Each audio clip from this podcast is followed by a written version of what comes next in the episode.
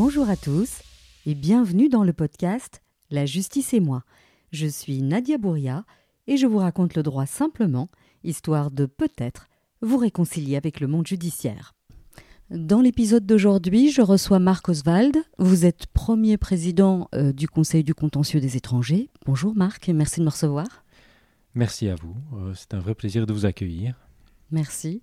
Alors, je vais vous poser la première question rituelle. Euh, c'est comment est-ce que vous vous êtes retrouvé ici euh, à devenir, euh, on peut dire, juge au Conseil du contentieux? Ah, eh bien, écoutez, c'est une longue histoire. Je vais, je vais, la faire très brève. donc, j'ai fait toute ma carrière dans le secteur public. Et j'étais, notamment, j'ai travaillé à la, Cour des comptes, j'ai travaillé dans des cabinets ministériels et puis ensuite une quinzaine d'années au Conseil d'État. Et pour euh, postuler euh, et devenir chef de corps du Conseil du contentieux des étrangers, il fallait euh, déjà que la place se libère, ce qui était le cas puisque mon prédécesseur a été admis à la retraite, et d'autre part être soit membre ici de l'institution en tant que magistrat, soit magistrat au Conseil d'État, ce qui était mon cas puisque j'ai été premier auditeur donc j'ai décidé de postuler il y a quelques mois. Euh, alors il y a toute une procédure que je vous épargne, notamment la, rédaction d'un plan de gestion, euh, l'audition en assemblée générale du conseil. tout ça. voilà. Mais enfin bref, euh, ma nomination a été signée par le roi il y a il y a maintenant quelques mois et j'exerce les fonctions de premier président depuis le 1er septembre dernier. D'accord. Alors, euh, donc, comme vous avez été auditeur, etc., donc j'imagine que euh, vous êtes juriste, vous avez un diplôme de droit, et puis vous avez passé des examens pour être magistrat, j'imagine. Euh, oui, oui. Donc j'ai fait des études de droit à l'ULB il y a maintenant pas mal d'années, et l'examen, le, concours que j'ai passé, c'est celui pour devenir auditeur au Conseil d'État. Ça, c'était il y a maintenant très longtemps aussi. Et euh, ce, ce, concours réussi m'a donné donc le sésame pour entrer au Conseil d'État et donc pour pouvoir postuler ici en tant que chef de corps. Alors, que fait euh, le euh, Conseil du contentieux des étrangers? À quoi sert? Donc c'est une juridiction, donc c'est un tribunal.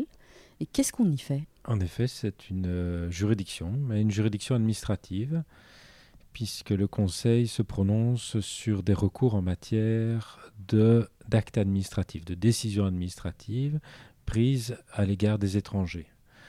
Alors ces recours visent deux types de décisions.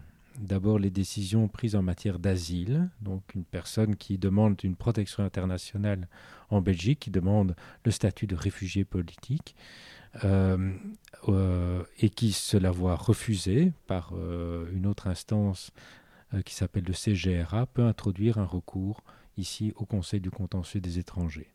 D'autre part, euh, le Conseil se prononce aussi sur les recours portant sur toutes les autres décisions prises en matière de séjour des étrangers. Par exemple, euh, quelqu'un qui euh, demande un visa étudiant et qui se le voit refuser peut là aussi introduire un recours ici au Conseil du contentieux des étrangers.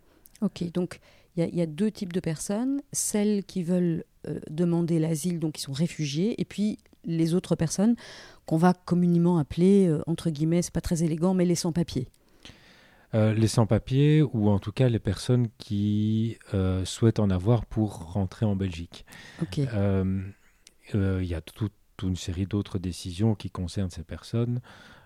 Celles à qui on délivre un ordre de quitter le territoire, justement, par exemple, parce qu'elles sont sans papiers et qui mhm. se trouvent en Belgique de manière irrégulière. Mhm. Alors le euh, document qui leur est délivré, ce fameux ordre de quitter le territoire, ou OQT dans notre jargon, euh, peut être contesté ici devant le Conseil du contentieux des étrangers. Ok, donc on va reprendre depuis le début. Donc vous m'aviez dit que ici c'est une juridiction, on va dire que c'est une juridiction d'appel, puisque euh, il y a deux instances qui prennent des décisions, l'une pour les réfugiés l'autre pour les personnes qui sont euh, pas en ordre de séjour. Et donc la première, vous m'avez dit que c'était le CGRA, donc c'est un acronyme pour... Commissariat général aux réfugiés et aux apatrides. Voilà. Et pour l'autre catégorie de personnes, c'est... L'autre, c'est l'Office des étrangers. Ok. Euh, L'OE, plus facile. L'OE, c'est beaucoup plus facile. Et donc, ces deux types de personnes bah, s'adressent à chacune de ces institutions, enfin, c'est des administrations d'ailleurs, oui entre leurs dossiers et une fois qu'elles reçoivent un document leur disant bah, que non, euh, leur euh, dossier n'est pas accepté, elles ont la possibilité de venir faire appel ici, donc en tout cas venir vous demander de revoir la situation. Est-ce que c'est ça? C'est ça. C'est ça, mais j'apporte tout de suite une petite nuance. vous savez qu'on aime bien faire des, catégories et des nuances dans, dans notre matière. C'est que euh, le Conseil ne va pas se prononcer de la même manière selon euh, le recours introduit. Euh, si le recours est introduit contre une décision qui refuse d'accorder le droit d'asile, le Conseil se prononce en plein contentieux. Alors, ça, il faut expliquer ce que c'est, le plein contentieux. Le plein contentieux, ça veut dire que le Conseil reprend le, dossier à zéro. Et donc euh, réexamine toute l'affaire et peut décider, au terme de ce réexamen et au terme de l'audience qui a lieu, que la personne peut se voir euh, reconnaître la qualité de réfugié. C'est ce qu'on appelle donc un recours en plein contentieux. On réexamine tout depuis le début, on réécoute la personne, on examine tous les documents euh, qu'il nous fournit. Et euh, la deuxième manière de se prononcer, donc par exemple en matière de, visa ou de séjour, là on se prononce en légalité c'est différent parce que là, on va uniquement se placer au moment où la décision a été prise par l'Office des étrangers et vérifier si elle est conforme à la loi. Et donc là, on ne réexamine pas tout le dossier, euh, vérifie simplement que la décision est conforme à la législation en vigueur au moment où l'acte a été pris. Et donc, c'est deux manières de statuer qui sont totalement différentes. Et euh, ce sont vraiment les. Il y a là une distinction fondamentale qui est à faire dans notre métier. Et donc il y a ici au Conseil des juges qui sont spécialisés en plein contentieux et d'autre part des juges qui sont spécialisés, en contrôle de légalité. D'accord. Alors, je, je, je, me demande si nos auditeurs euh, n'ont pas déjà mal au crâne. Donc, on va essayer d'aller examiner euh, ces, deux distinctions. Donc, si j'ai bien compris, quand c'est un réfugié euh, qui forme son recours, quand il arrive ici au Conseil du contentieux des étrangers, déjà, comment ça se passe? Comment est-ce qu'il peut saisir le CCE alors, euh, on lui notifie la décision. La décision administrative lui est notifiée par le CGRA. Et si cette décision ne lui convient pas, il a 30 jours pour introduire un recours ici au Conseil du contentieux des étrangers sous la forme d'une requête. Euh, une requête qui doit contenir un certain nombre d'éléments euh, qui figurent dans la législation en vigueur. Et une fois que cette requête est introduite, le greffe vérifie qu'elle est complète. Elle peut, le cas échéant, euh, prévenir le requérant qu'elle ne l'est pas tout à fait et donc euh, lui demander de fournir des éléments complémentaires. Et ensuite, cette euh, requête est confiée à un magistrat qui va l'examiner en laissant la possibilité, bien entendu, au CGRA, qui est la partie défendresse, la partie adverse, de faire valoir également son point de vue. Ok, donc quand le requérant, donc la personne à qui on a refusé le statut de réfugié dans ce cas-ci, se retrouve contre le CGRA. C'est ça. Ok. C'est ça. Et donc, euh, elle expliquera dans, dans, sa requête pourquoi elle estime que le CGRA a mal évalué euh, son, sa situation. Euh, par exemple, elle nous dira, ben voilà, moi j'ai, dans le récit que j'ai fourni au CGRA concernant les risques que je, les risques que j'encours en cas de retour dans mon pays d'origine, le CGRA s'est trompé. En réalité, euh, la, situation est beaucoup plus compliquée qu'elle ne l'a évaluée. Et donc, c'est pour ça que j'introduis un recours ici devant le Conseil du contentieux des étrangers pour qu'il réexamine ma situation. Mhm. Et alors, comme dans les autres euh, juridictions, les autres tribunaux, le requérant a la possibilité, avec, ses, euh, avec sa requête, ses conclusions, donc le document dans lequel il va indiquer tous ses arguments, il a la possibilité de déposer des nouvelles pièces. Comment ça se passe? Oui, en effet. Euh, en ce qui concerne le plein contentieux, mais c'est différent du contrôle de l'égalité, on y reviendra peut-être. Oui, oui, on, en parlera après. Il est possible de déposer des nouvelles pièces par exemple un rapport euh, d'une organisation internationale qui tombe entre-temps et qui explique que dans telle région de, son pays, Euh, je peux prendre par exemple le cas de l'Afghanistan, puisque nous avons eu un nombre très important de recours venant de ressortissants afghans. Euh, qui sont venus à l'audience euh, avec des documents supplémentaires pour expliquer que dans la région dont ils sont originaires, eh bien, il y a des cas de violence aveugle qui empêchent leur retour, euh, documents dont ne disposait pas le CGRA au moment de prendre sa décision. Et donc le requérant nous explique, mais voilà, écoutez, entre-temps, il y a ce rapport qui est tombé qui démontre que je ne peux pas rentrer au pays. nous vous le soumettons, voilà, c'est un élément supplémentaire dont vous devez tenir compte pour statuer. Ok. Et donc, euh, il y a donc la requête, des échanges de conclusions, j'imagine, euh, entre le requérant et le CGRA. Oui, or, la, la, la, procédure l'idée de la procédure est d'aller au plus vite possible. Donc, il n'y a pas d'échange avec mémoire de synthèse, en tout cas pas de manière systématique. Donc, c'est complètement différent du, euh, du Conseil d'État, c'est ce que vous êtes en train de me dire, et des euh, juridictions. Disons que la procédure est plus courte. D'accord. Euh, on laisse évidemment possibilité à la partie défendresse de faire valoir son point de vue, mais tout doit aller plus vite. De manière générale, un recours ici est traité, un dossier reste ici quatre mois. Et donc ça va beaucoup plus vite que dans d'autres juridictions. Et c'est pour ça que les délais sont particulièrement stricts euh, et il faut absolument s'y tenir. Euh, et donc, je vous dis, en quatre mois en moyenne, un recours est traité par le Conseil du contentieux des étrangers. D'accord. Donc, vous m'avez parlé de délai strict. Ça veut dire que une fois que la, la, la requête, donc la demande euh, de la personne arrive au greffe, donc au super secrétariat, euh, quels sont les délais auxquels vous, vous êtes tenu? Alors, on, on, a des délais auxquels les parties sont tenues, mhm. euh, des délais pour déposer les pièces, tout cela est, est prévu dans la loi, c'est parfois une question de jours mhm. ou de semaines. Et puis le greffe fixe à très brève échéance, une fois qu'il dispose de toutes les pièces dont il a besoin. Euh, et jusqu'au dernier moment, en tout cas quelques jours avant l'audience, les parties peuvent encore déposer des pièces si elles l'estiment nécessaire. Ok, très bien. Donc, si je, si je vous suis bien, donc on a une audience dans les quatre mois Oui. Ok. Et euh, ces audiences, comment elles se, comment elles se déroulent? Alors les audiences, spécialement en matière d'asile, euh, sont des audiences où le plus souvent le demandeur d'asile vient lui-même euh, s'expliquer. C'est pour ça que nous avons un nombre important d'interprètes dans différentes langues qui sont également présents et qui traduisent les propos du requérant. Il est épaulé le plus souvent également par son avocat, bien entendu, mais il a la possibilité de s'exprimer. Et là, il mhm. revient au juge qui préside euh, l'audience. Hein, le, juge statue le plus souvent seul chez nous.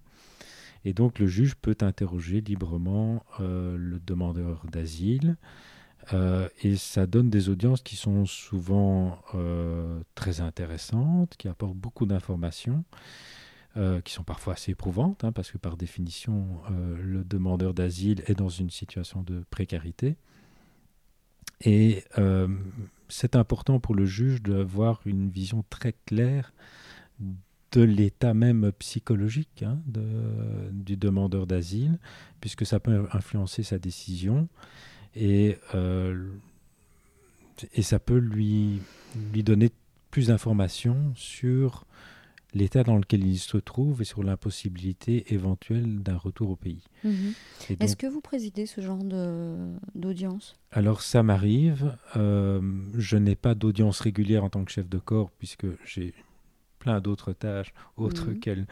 autres que, que, cela, mais ça m'est arrivé depuis que je suis là euh, de présider de temps en temps des audiences. Euh, et je le fais avec plaisir ça me permet de garder quand même un, pied aussi dans les, dans les dossiers. Et, euh, mais je ne le fais pas de manière régulière et systématique. Ça m'est mhm. arrivé quelques fois seulement. Je vous pose cette question parce que vous, vous, évoquiez tout à l'heure le fait que le, le, juge doit être attentif à bien comprendre euh, ce qui se passe dans la vie de, de, cette personne euh, qui demande l'asile et de son état psychologique. Et comment Alors je ne sais pas si vous, vous avez suffisamment d'expérience pour avoir une espèce de trame, ou j'imagine que vous en discutez avec euh, les autres juges. Comment est-ce que vous arrivez à avoir cette, cartographie, cette, photographie de, de la situation? Est-ce que c'est par type de question? Est-ce que c'est l'attitude de la personne à l'audience? Comment est-ce que vous évaluez? Ce sont les questions qu'on pose, les réponses que l'on entend, euh, l'attitude de la personne, et puis alors surtout aussi euh, les documents qu'il nous fournit à l'appui de sa requête. Euh, il est tout à fait libre, et ça arrive euh, très souvent, que des expertises psychologiques euh, figurent au dossier et qui nous permettent d'avoir une idée quand même assez précise de l'état euh, dans lequel se trouve la personne. Donc, par exemple, pour que je comprenne mieux, si on reprend l'exemple d'un réfugié afghan euh, qui a été, euh, j'invente une situation, persécuté euh, par les talibans dans son village, si on imagine que par exemple sa famille a été assassinée, l'expertise psychologique va venir appuyer ces faits qui sont qui figurent dans des rapports d'ONG par exemple et qui disent que dans tel village il y a eu des massacres est-ce que c'est ce genre de choses que vous allez vérifier? C'est ça, exactement. Okay. Donc, euh, on vérifie la situation dans euh, le pays d'origine, on vérifie euh, la situation dans la région d'origine, parfois même dans des situations géographiques encore plus précises. On examine dans quel état la personne se trouve, euh, si elle a les traumatismes qu'elle a subis. Et tous ces éléments mis ensemble nous permettent de, de juger de, et de déterminer si la personne rentre dans les conditions euh, prévues par la loi pour être déclarée réfugiée ou pas. Mmh. Alors, sans, sans, trop jargonner, quelles sont de manière générale les conditions pour euh, devenir réfugié en Belgique? Alors, il faut pour faire vraiment très bref et euh, éviter de rentrer dans les détails, -hmm. il faut que euh, la personne court des risques graves en cas de retour dans son pays d'origine. Euh, et il y a là toute une série de critères qui ont été développés euh, sur la base de la Convention de Genève, qui reste euh, la convention essentielle, sur la base des directives européennes, puisqu'il y a beaucoup de droits européens en la matière, et euh, des dispositions légales belges qui les ont transposées. Euh, toute une série de critères qui, en fonction, qui, qui selon la, la situation qui euh, règne dans le pays d'origine, empêchent le retour de la personne. Ça peut être aussi une situation qui a trait à la personnalité même du demandeur. Par exemple, quelqu'un qui euh, est homosexuel et qui, dans son pays d'origine, sera euh, persécuté en raison de cette orientation, euh, doit faire valoir ce point de vue, doit faire valoir cet aspect-là, et sera, le cas échéant, entendu s'il est avéré qu'en réalité, le fait qu'il est homosexuel l'expose à des risques de persécution. Mm -hmm. Et donc moi, je, suis en train de, de pardon, je suis en train de m'imaginer euh, une audience et je me dis mais mon Dieu, en fait ces personnes viennent euh, aux audiences ici euh, au Conseil du contentieux et, je comprends pourquoi vous disiez tout à l'heure que c'est assez éprouvant parce qu'en fait elles, elles, déballent des aspects extrêmement intimes de leur vie en fait. Oui, oui, c'est quelque chose auquel il faut être conscient. Euh, qui sont parfois assez lourds à porter. Euh, euh, J'ai eu, il n'y a pas très longtemps, une audience avec un, un jeune homme venu de Côte d'Ivoire qui avait eu un parcours extrêmement compliqué dans son pays d'origine, spécialement lors des troubles politiques récents, où il a été embrigadé dans des milices, il, il a été drogué, il a eu il a été violé. Enfin, et quand il arrive en Belgique, c'est quelqu'un qui, souffre de, très graves traumatismes. Euh, on essaye de l'entendre. C'était compliqué, il était prostré, euh, il a dû être aidé par son avocate pour pouvoir s'exprimer. Et, euh, voilà, donc oui, ça donne parfois des, des, audiences qui sont, qui sont compliquées, des gens qui viennent avec leurs enfants aussi. Oui, c'est assez éprouvant parfois. Mhm. Éprouvant pour eux et éprouvant pour le magistrat. voilà, oui. J'imagine que vous, vous, l'entendez. Est-ce que vos audiences sont limitées dans le temps ou est-ce que euh, vous avez euh, cette possibilité de prendre, prendre le temps pour bien appréhender la situation? Alors là, on est soumis à, quand même divers impératifs. Euh, et là, il faut parler de, de, chiffres quand même un petit peu. On, est, on est un nombre pardon, très, très important de, dossiers nous sont soumis. On traite à peu près 16 000 dossiers par an. Et donc, euh, il faut euh, consacrer du temps, bien entendu, à chacun de ces dossiers. Euh, mais il faut également éviter, et ça c'est mon rôle aussi de chef de corps, éviter qu'un arriéré se, se, forme ou se reforme, parce que ça a été le cas il y a quelques années. Heureusement, les choses se sont améliorées. Mais il faut toujours garder à l'esprit qu'il faut pouvoir traiter quand même relativement rapidement les dossiers euh, pour, euh, pour éviter tout engorgement. Et c'est finalement à, l'avantage même du, requérant et du justiciable, hein, euh, qu'il soit vite fixé sur son sort. Et donc, il faut évidemment traiter chaque dossier de la même manière, avec le sérieux requis, mais il faut garder à l'esprit aussi qu'il faut statuer vite et bien. Ok, alors vous parliez de 16 000 dossiers traités par an. Euh, dans combien de ces dossiers, donc si vous aviez un pourcentage en tête, euh, dans combien de, de, ces dossiers est-ce que vous rendez euh, une décision favorable? Alors là, c'est une très vaste question. D'accord. Je m'en doutais en la posant. Voilà. en ce qui concerne les chiffres, les, les choses sont assez différentes, euh, et ça c'est un aspect un peu plus délicat, selon le rôle linguistique, euh, selon les, les nationalités concernées. Alors ça, il faut expliquer ce que c'est que le rôle linguistique, parce que j'ai des auditeurs partout dans le monde, oui, oui. et euh, beaucoup en France, et donc il faut qu'on explique. Alors le Conseil du contentieux des étrangers est une euh, juridiction fédérale belge et donc bilingue, et la moitié des juges sont néerlandophones et l'autre moitié est francophone. Plus un juge, même deux maintenant, euh, germanophone. Oui. Euh, mais qui ça c'est tout à fait anecdotique, il n'y a que quelques requêtes introduites en allemand. Et donc, il y a, et ce sont des chiffres que l'on a décidé de, rendre publics, il y a, en ce qui concerne le, plein contentieux, euh, un taux de reconnaissance, c'est-à-dire un taux euh, auquel le Conseil, un taux auquel le Conseil reconnaît requérant la qualité de réfugié, qui est plus élevé du côté francophone que du côté néerlandophone. Euh, alors il y a plein de raisons qui relèvent tant que de, raisons juridiques que même sociologiques qui permettent de l'expliquer.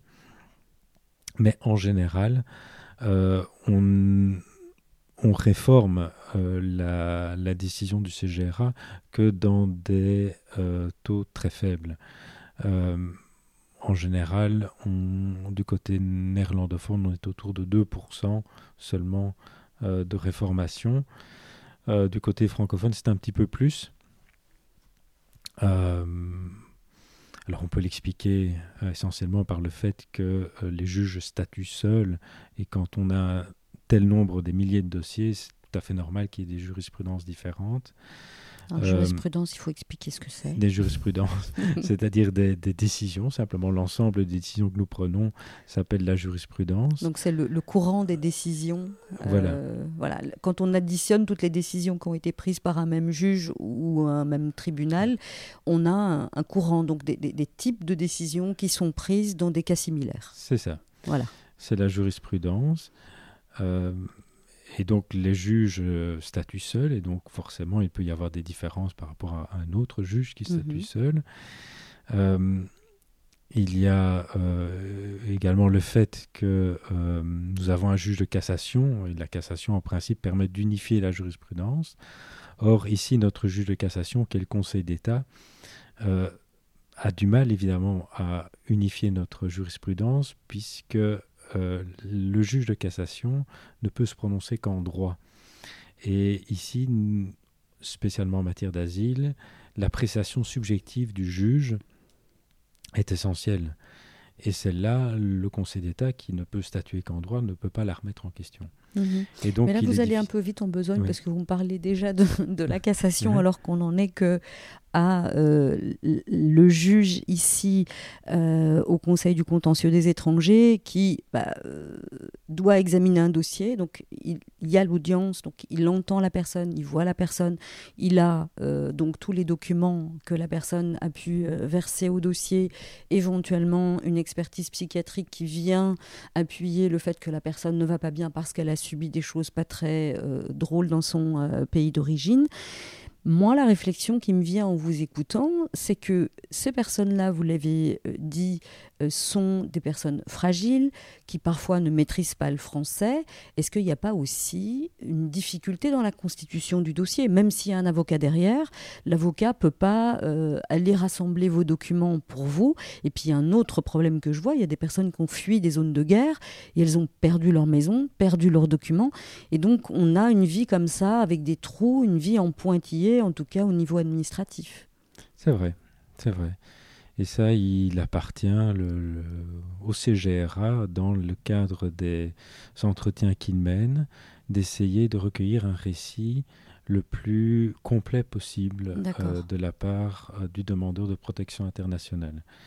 Euh, il appartient également au CGRA de repérer d'éventuelles incohérences. on n'est pas à, l'abri de, ce type de, de problème. Euh, quelqu'un qui euh, ne raconte pas forcément la vérité sur son parcours. Et là, le CGRA euh, repérera les, incohérences, le manque de clarté dans les récits. mais en effet, par définition, ce sont des gens qui sont en précarité et qui auront parfois du mal à fournir un récit complet euh, des problèmes qu'ils ont subis dans leur pays d'origine. Et là, c'est un exercice très délicat qu'il appartient donc au CGRA de, euh, de démêler. Mhm. Euh, mais pour ça, il dispose de nombreux agents et également d'un service qui examine la situation dans les pays d'origine et qui est très bien informé, qui suit ça de près et qui permet de confronter donc le récit du requérant à la situation dont eux ont connaissance. Et donc ça permet de euh, prendre des décisions qui sont en général euh, bien motivées, euh, mais qu'il nous appartient de, de, contrôler ici au Conseil du contentieux des étrangers. D'accord. Donc si je comprends bien, c'est que très souvent l'administration, donc ici en l'occurrence le CGRA, a déjà fait un travail extrêmement complet. Oui. Et donc j'imagine qu'à moins que la situation dans le pays ait encore évolué ou que le CGRA ne disposait pas d'informations via les ONG, etc., au moment où elle a pris sa décision, il y a peu de chances que la situation de la personne soit, soit révisée à votre niveau. Euh, oui, euh, je peux vous donner l'exemple, euh, à nouveau on parle de l'Afghanistan. il y a eu plusieurs milliers de recours introduits par des ressortissants afghans l'année dernière. C'était l'essentiel euh, de notre travail en, 2022. Il, là, il y a eu un taux de reconnaissance un peu plus élevé. Euh, pourquoi? Parce que euh, ces personnes ont pu produire des rapports dont ne disposait pas le CGRA au moment de prendre sa décision. Euh, des rapports qui ont été euh, rédigés par des organismes très sérieux et tout à fait dignes de, confiance, dont nous avons pu euh, prendre connaissance et que nous avons pu prendre en compte pour finalement accorder la qualité de réfugié à certains d'entre eux. Ok. Alors, le, le, juge ici, il dispose de combien de temps pour rendre sa décision? Alors, après l'audience, alors il y a petite précision, il n'y a pas toujours d'audience, il y a moyen de, de faire des procédures écrites pour aller plus vite, mais je ne rentre pas dans, ce détail. D'accord, mais c'est une possibilité. Mais c'est une possibilité qui existe. Euh, en général, ce que l'on demande au juge, c'est qu'il se prononce dans une quarantaine de jours. D'accord. et en général, il, il respecte ce délai. Il peut toujours, ça peut toujours être plus long parce que les questions sont plus épineuses. Il peut y avoir aussi la possibilité de poser des questions préjudicielles, c'est-à-dire poser des questions à d'autres juridictions, par exemple la Cour de justice de l'Union européenne sur l'interprétation de certaines euh, dispositions légales. Donc ça, c'est une, question préjudicielle, parce que je, pense que je n'en ai jamais parlé dans le podcast. Donc c'est la possibilité de poser une question en droit à une instance supérieure qui va donner un avis. Et c'est ça. Et, qui, qui, est contraignant pour le, pour le juge. Exactement. Donc, euh, nous sommes soumis ici au Conseil euh, à de nombreux textes européens. Et donc, parfois, on s'interroge sur euh, l'interprétation qu'il y a à donner à certains d'entre eux. Et lorsque cette question est importante pour la résolution du litige, on pose une question donc dite préjudicielle à la Cour de justice de l'Union européenne à Luxembourg pour savoir comment interpréter telle disposition et sur la base de la réponse qu'elle nous fournit, eh bien, nous tranchons le litige. Mhm. Donc, pour, pour, encore vraiment simplifier ce que vous venez de dire, donc c'est en général quand un juge se rend compte que il y a euh, des textes européens, mais il a du mal à comprendre comment l'appliquer, il n'est est pas très sûr de lui. Euh, bon, j'imagine qu'on se pose d'abord des questions euh, entre nous, en tout cas, on a, on a de la jurisprudence. Et si le juge se dit là, moi, je, suis vraiment dans une situation inconfortable, je, n'arrive pas à, prendre une décision parce que c'est compliqué, je vais demander à l'étage du dessus, je vais poser une question extrêmement précise et je vais attendre gentiment la réponse. Et euh, ensuite, une fois que cette réponse revient, ça me permet, moi, de prendre une décision qui, euh, bah, qui est déjà légale et, qui est, qui est cohérente avec la situation de la personne. Est-ce que c'est ça? C'est tout à fait ça. Mais forcément, ça allonge un petit peu le temps euh, qui est laissé au juge pour prendre sa décision, puisqu'il doit attendre la réponse de cette cour. Et est-ce que ça arrive souvent, euh, ici au Conseil euh, du contentieux des étrangers, de, de, poser ces questions préjudicielles ou est-ce que ça reste rare? Euh, Non, ça reste rare. Ça reste rare.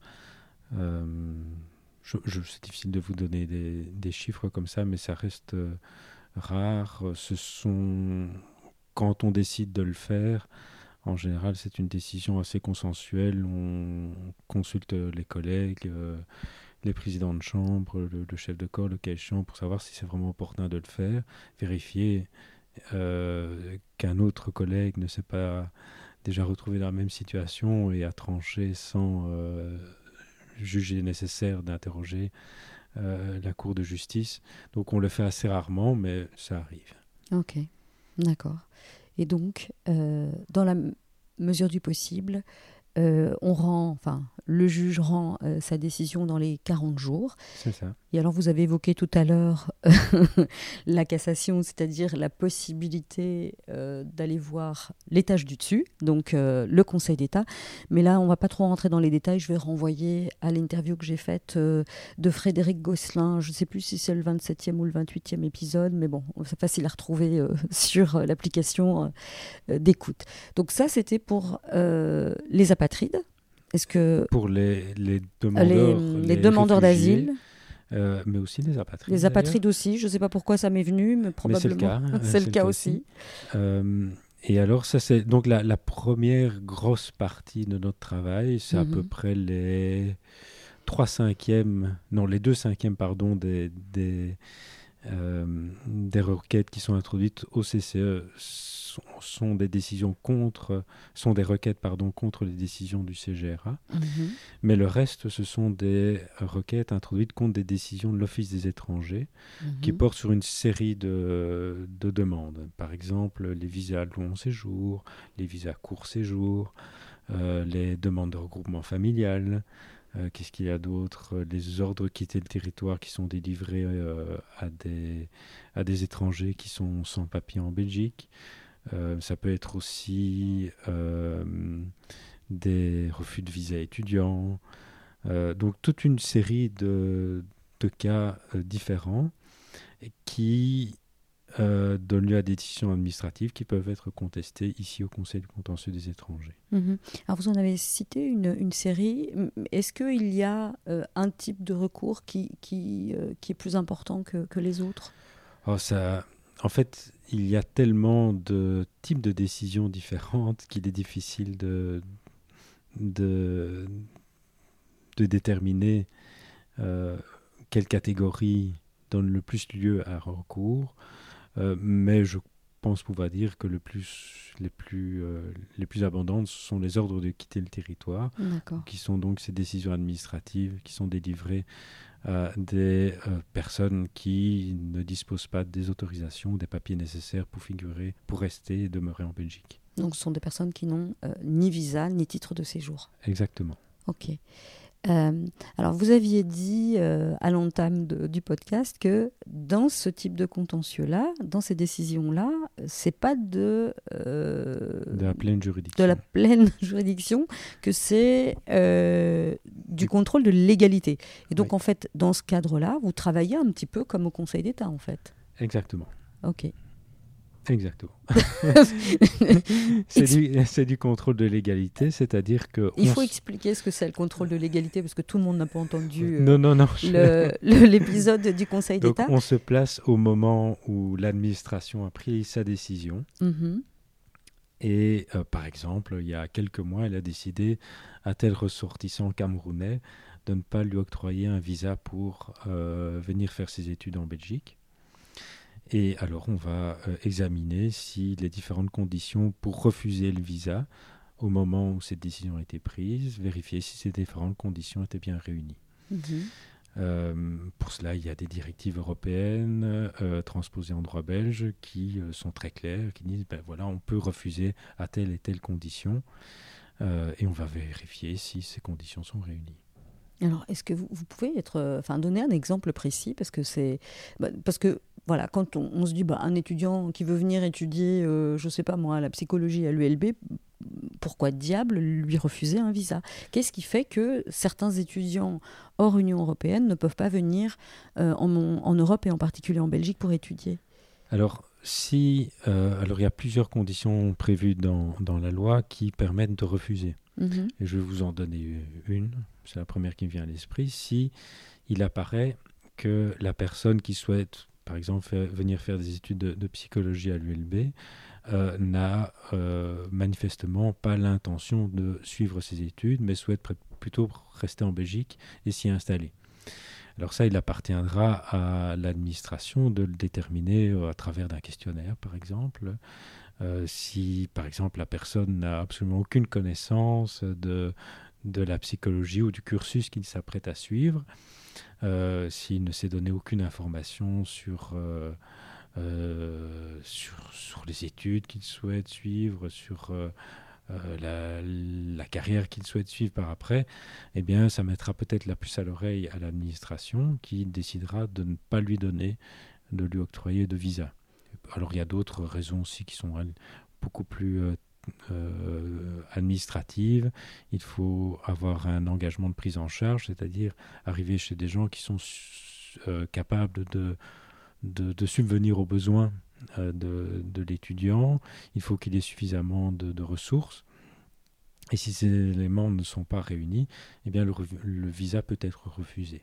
Donc les ressources, ça veut dire qu'il doit arriver en Belgique avec de l'argent sur son compte bancaire ou la preuve que par exemple, si on prend l'exemple d'un jeune homme de 18 ans qui se dit bah, Moi, j'ai envie d'étudier euh, en Europe plutôt que dans mon pays d'origine, euh, il faut que les parents, par exemple, prouvent qu'ils peuvent euh, lui payer un appartement, lui payer les études, la nourriture. C'est ça, ou qu'il y ait un garant en Belgique qui puisse le faire. D'accord. Ok. Et donc, tous, tous ces éléments mis bout à bout permettent. permettent à l'administration de refuser ou d'accepter d'octroyer le visa. Et en cas de refus, eh bien, il appartient, le cas échéant, à ce requérant de contester la décision qui a été prise en disant ben, là, le critère, il a été mal évalué par l'administration, je le conteste et euh, j'introduis une requête pour, euh, pour qu'on annule euh, la décision qui a été prise à mon égard. Et donc, à la différence du plein contentieux, quand on statue en légalité, on ne peut pas octroyer, le Conseil ne peut pas octroyer lui-même le visa s'il estime que l'administration aurait dû le faire, mais euh, le Conseil va annuler la décision et il appartient alors à l'administration de se prononcer à nouveau, mais elle-même. D'accord. Euh, et donc, vous, euh, de la même manière qu'au Conseil d'État, de nouveau, ça m'avait frappé euh, quand j'en ai discuté avec Frédéric Gosselin, c'est que la personne ne peut pas venir en disant, en venant avec des, éléments tellement personnels, je, je, suis déjà ici en Belgique depuis un mois, je me plais bien, les cours sont chouettes, s'il vous plaît, donnez-moi le visa. C'est non, c'est vraiment, c'est des critères très formels. Voilà. Et c'est oui ou c'est non. C'est le propre du contrôle de légalité, en mhm. effet. Euh, on se base exclusivement sur les dispositions légales en vigueur et on vérifie que les conditions sont réunies ou pas. Mhm. Et euh, à la différence aussi du plein contentieux, euh, le requérant ne peut pas venir avec des éléments nouveaux. il faut se placer au moment où la décision a été prise pour en évaluer la légalité. Mhm. Alors, vous dites qu'on se place au, moment où euh, l'administration a pris sa décision. Ça veut dire que rien ne l'empêche, si sa situation a changé entre-temps, de refaire une demande? Exactement. Ok. Alors, ça peut donner lieu parfois à des carousels. et euh, voilà, ce qui explique qu'il y a parfois recours sur recours sur recours sur recours. Euh, c'est une difficulté en effet à laquelle nous sommes parfois euh, confrontés. Ok, donc il y a une première décision qui est négative. On se retrouve ici au Conseil du, contentieux des étrangers pour l'annuler. Et puis entre-temps, la situation a changé. Donc on, refait une demande euh, euh, à l'Office des étrangers qui, est, qui est refusée ou acceptée. Enfin, c'est un casse-tête. On peut faire et on peut réintroduire une demande de séjour sur une autre base. Euh, par exemple, quelqu'un qui, est en Belgique euh, sur la base d'une autorisation d'études, hein, d'un visa étudiant, euh, il l'obtient et au terme de ses études, il souhaite rester en Belgique. Alors maintenant, la directive l'autorise dans certaines conditions, mais il pourrait très bien le demander à rester en Belgique sur une autre base, par exemple pour des motifs médicaux. Euh, s'il est malade et qu'il estime que les soins euh, dont il a besoin ne sont pas disponibles dans son pays d'origine, eh bien, il peut demander à être euh, en Belgique sur cette base-là. Et alors, si on le lui refuse, eh bien, il peut là aussi introduire un recours devant le Conseil du contentieux des étrangers. Ok. Et donc, si c'est refusé par le, Conseil euh, du, contentieux, euh, qu'est-ce qui se passe en fait? Il reçoit une, une, décision? Alors, il reçoit une décision euh, qui indique que son recours est rejeté. Mhm. Et alors là, ça veut dire que la décision qui lui a été notifiée est légale et doit être mise à exécution. Mhm. Alors vous parliez tout à l'heure des ordres de quitter le territoire. Est-ce que à la suite de ce genre de décision, on reçoit un ordre de quitter le territoire ou pas forcément? Le, plus souvent, l'ordre de quitter le territoire a déjà été délivré. Et c'est cet ordre de quitter le territoire qui est contesté. D'accord. Euh, et alors là, euh, le, requérant est obligé plus encore que lorsqu'il l'a reçu euh, au début de l'exécuter. Donc ça veut dire que les décisions qui sont rendues par l'Office des étrangers, ce sont des, ordres de quitter le territoire systématiquement? Non, Parce qu'un refus, un refus de visa, par exemple, est-ce que ça peut être considéré comme un, un, ordre de quitter le territoire ou, pas? Euh, Pas nécessairement, puisque le refus de visa peut être, euh, est en général, le refus de visa à court séjour est délivré à une personne qui est encore à l'étranger.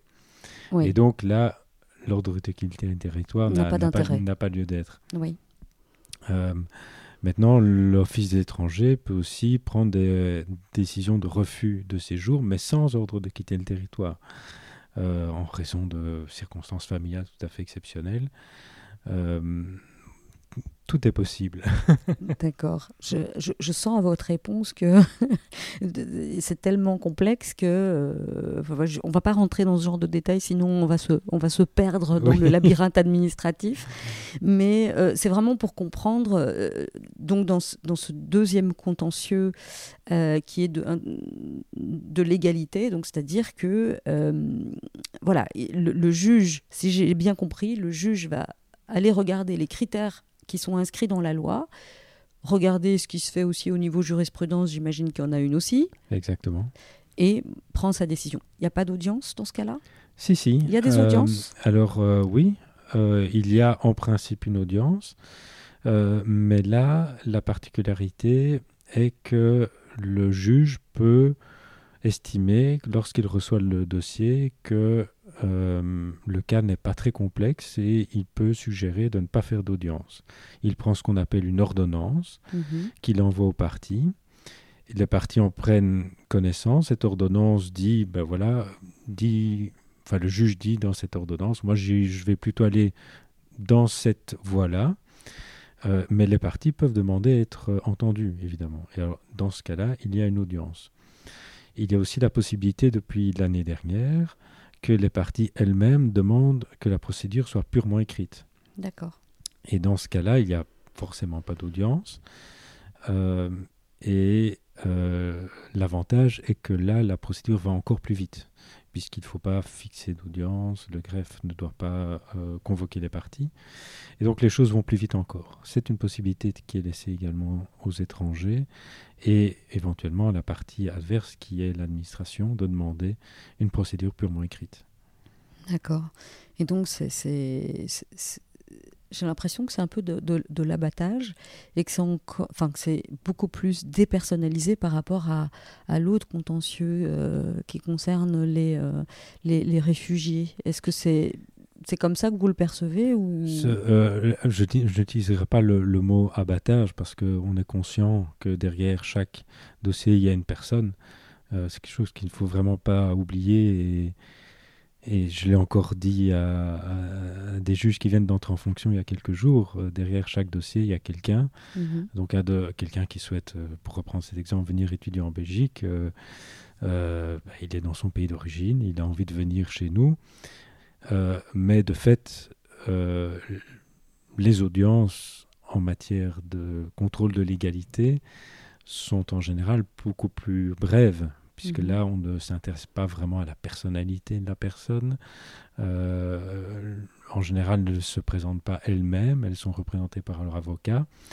Et donc les choses vont beaucoup plus vite. Les audiences, dans ce cas-là, permettent de traiter de plus nombreux dossiers et elles sont plus, elles sont plus rapides.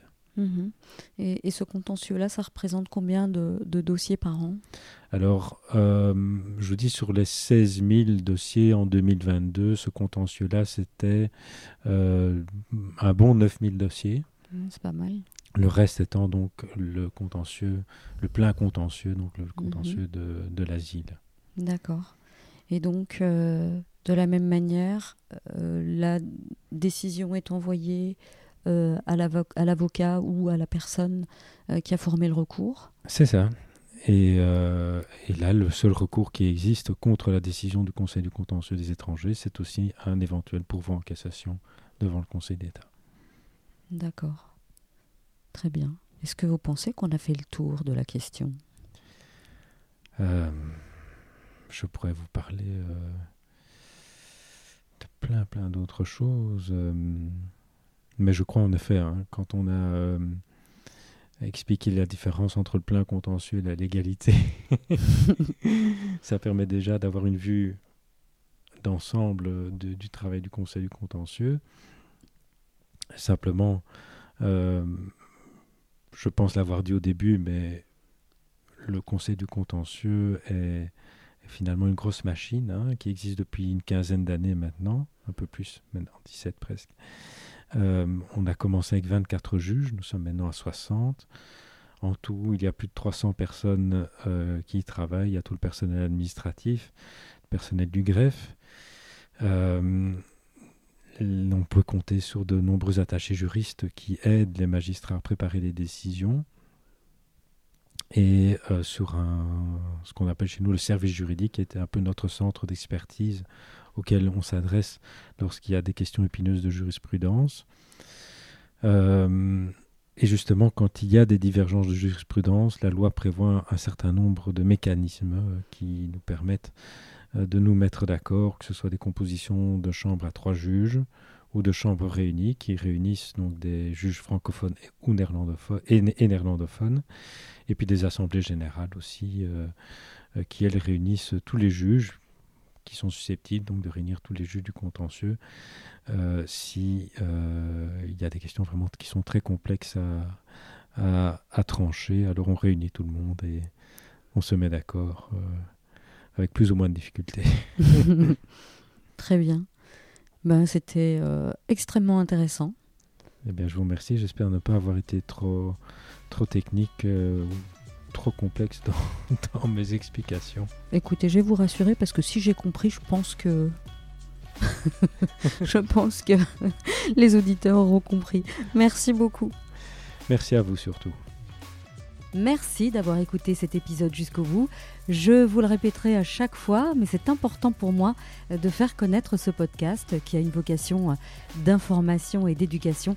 Alors partagez-le autour de vous et n'hésitez pas à poser vos questions ou à suggérer un invité. Et moi je vous dis à la semaine prochaine.